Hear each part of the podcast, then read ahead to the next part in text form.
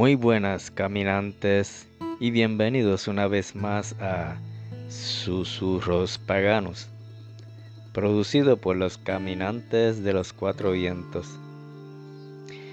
El tema de hoy trata sobre la inteligencia en dudar de tu maestro espiritual. Dice J. Krishnamurti, en el momento en el que sigues a alguien, dejas de seguir a la verdad. Interesante, ¿verdad? Si tu maestro espiritual te promete dicha continua, el fin de todos tus problemas, libertad de todo tipo de ira, dudas y tristezas, un permanente acceso a estados y reinos superiores, la trascendencia absoluta de todas las preocupaciones humanas, bueno, entonces tu duda es ingeniosa y contiene una creatividad infinita. Aléjate de cualquiera que te haga ese tipo de promesa y no mires hacia atrás. Entonces serás libre, porque finalmente habrás confiado en ti mismo, como lo hiciste cuando eras muy joven y aún no te habías dividido en dos. El conocedor y lo conocido la certeza versus la duda. Habrás dejado de ser una copia al carbón de otra persona, comprando los sueños de alguien más, aferrándote a promesas de segunda mano. Serás original de nuevo. Habrás dejado de buscar lo que otros aparentemente tienen. Y en cambio, ahora descansarás en el conocer original. La vieja espiritualidad está muriendo. Amigos, la espiritualidad del yo estoy más iluminado que tú. Yo me encuentro en un estado más elevado. Yo estoy despierto y tú no. Yo tengo las respuestas. Yo he trascendido la ira, el miedo, la duda.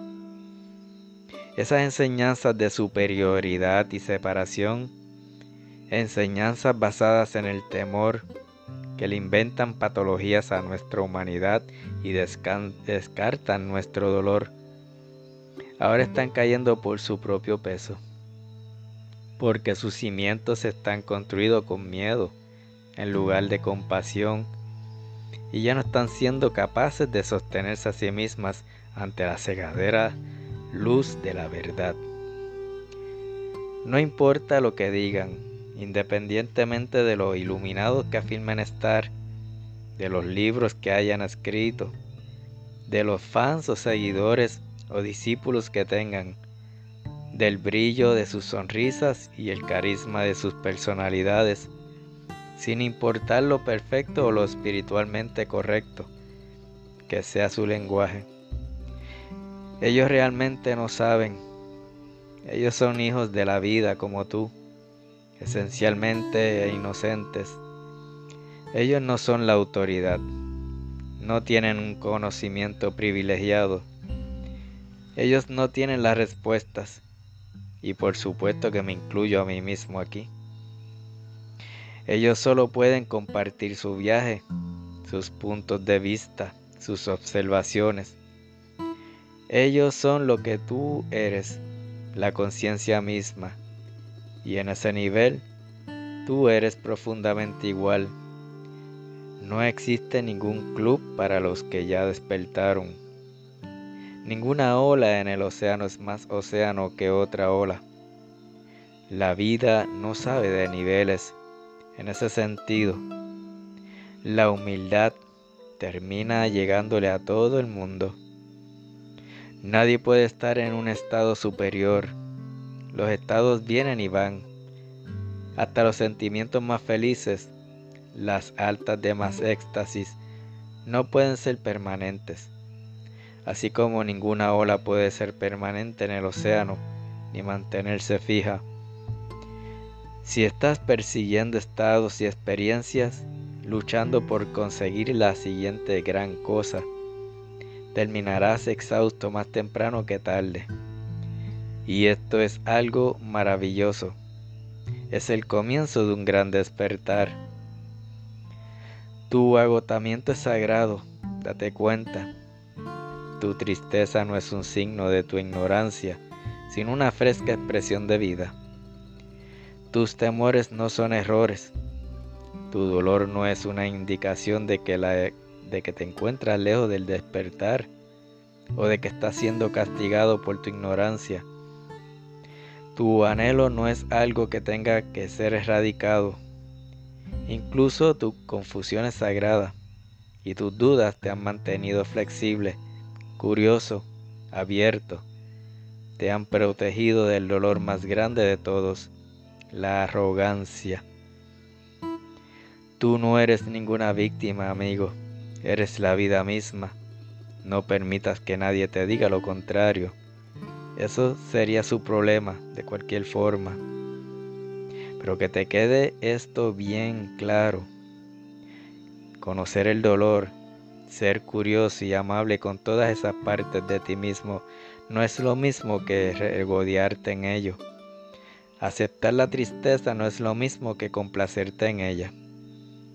Quedarte con todo lo que se siente incómodo no es lo mismo que alimentarlo. Honrar tus miedos no es lo mismo que aferrarte a ellos.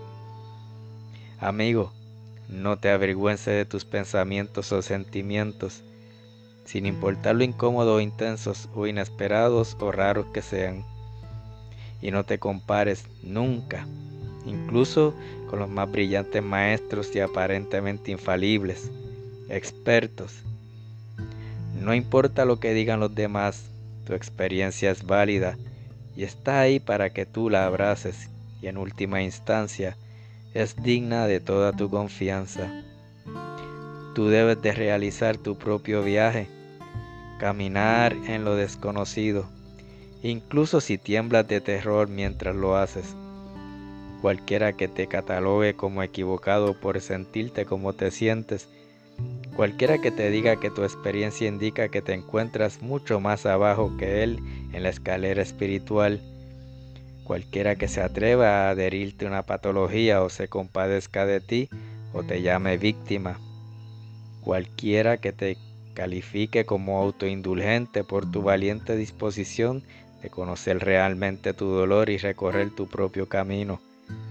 Solo está hablando de sí mismo, de su propio miedo, de su propia incapacidad para caminar con valentía, su propia falta de voluntad para estar presente, de abrir su corazón, de ser inmenso, de amar abiertamente.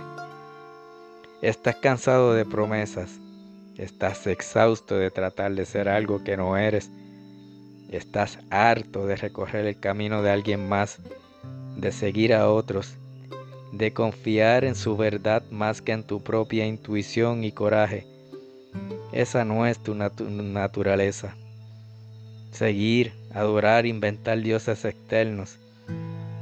Así que baja tu ritmo, acércate un poco más, sé curioso, cuestiónalo todo y sobre todo confía en tus dudas mientras caminas y que el viento sople siempre a tu favor.